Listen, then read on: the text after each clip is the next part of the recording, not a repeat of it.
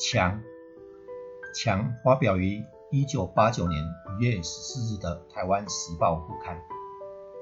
简达桃被捕之后，先是关在台南市警察局看守所的第八号牢房里。经过一段时间的刑求审问之后，有天晚上，一个穿便衣的特务来到他牢房门前，通知他赶快将行李收拾好带出来。戴着手铐来到大厅，简拿桃看见包括许尚志在内的二十几个人犯，都蹲在地上低头不语。接着，一辆军用大卡车载着他们离开。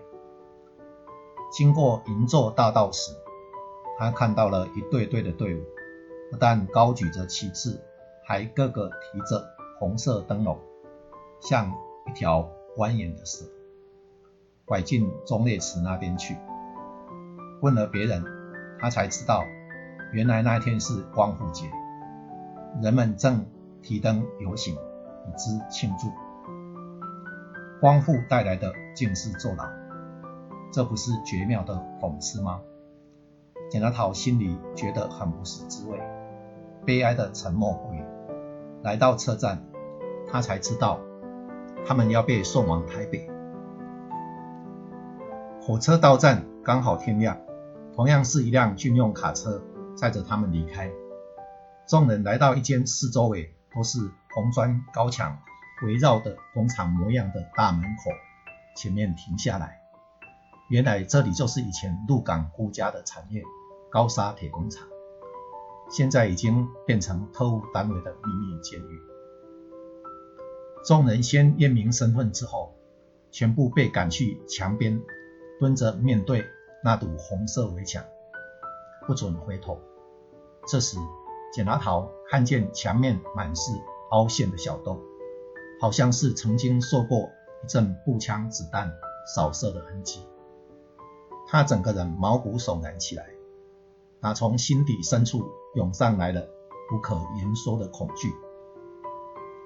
这时候，简拿桃听到背后扬起一阵忙乱的脚步声。他偷偷的低头测试，迅速的瞄了一眼，这才知道，原来他们背后来的是十多个穿草绿色军服的士兵，一字排开，正举着步枪和卡宾枪瞄准着他们。这时候，一股不祥的感觉涌上心头，简拿桃发抖起来，他瞪着墙上看似弹孔的窟窿，明白他离死亡不远了。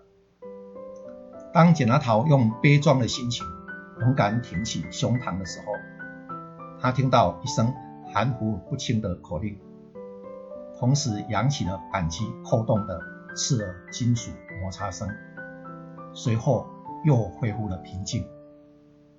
过了片刻，又再响起来，周而复始，没有叫他们起来，也没有子弹飞过来，他们都安然无恙。简拿桃心里觉得纳闷，有一种死里逃生的感觉。后来，当他们被叫起来时，回头一看，那些士兵已经消失不见了。带着他们走进牢房的特务，倒快乐的笑着，好像做了一件令他们心花怒放的玩耍似的。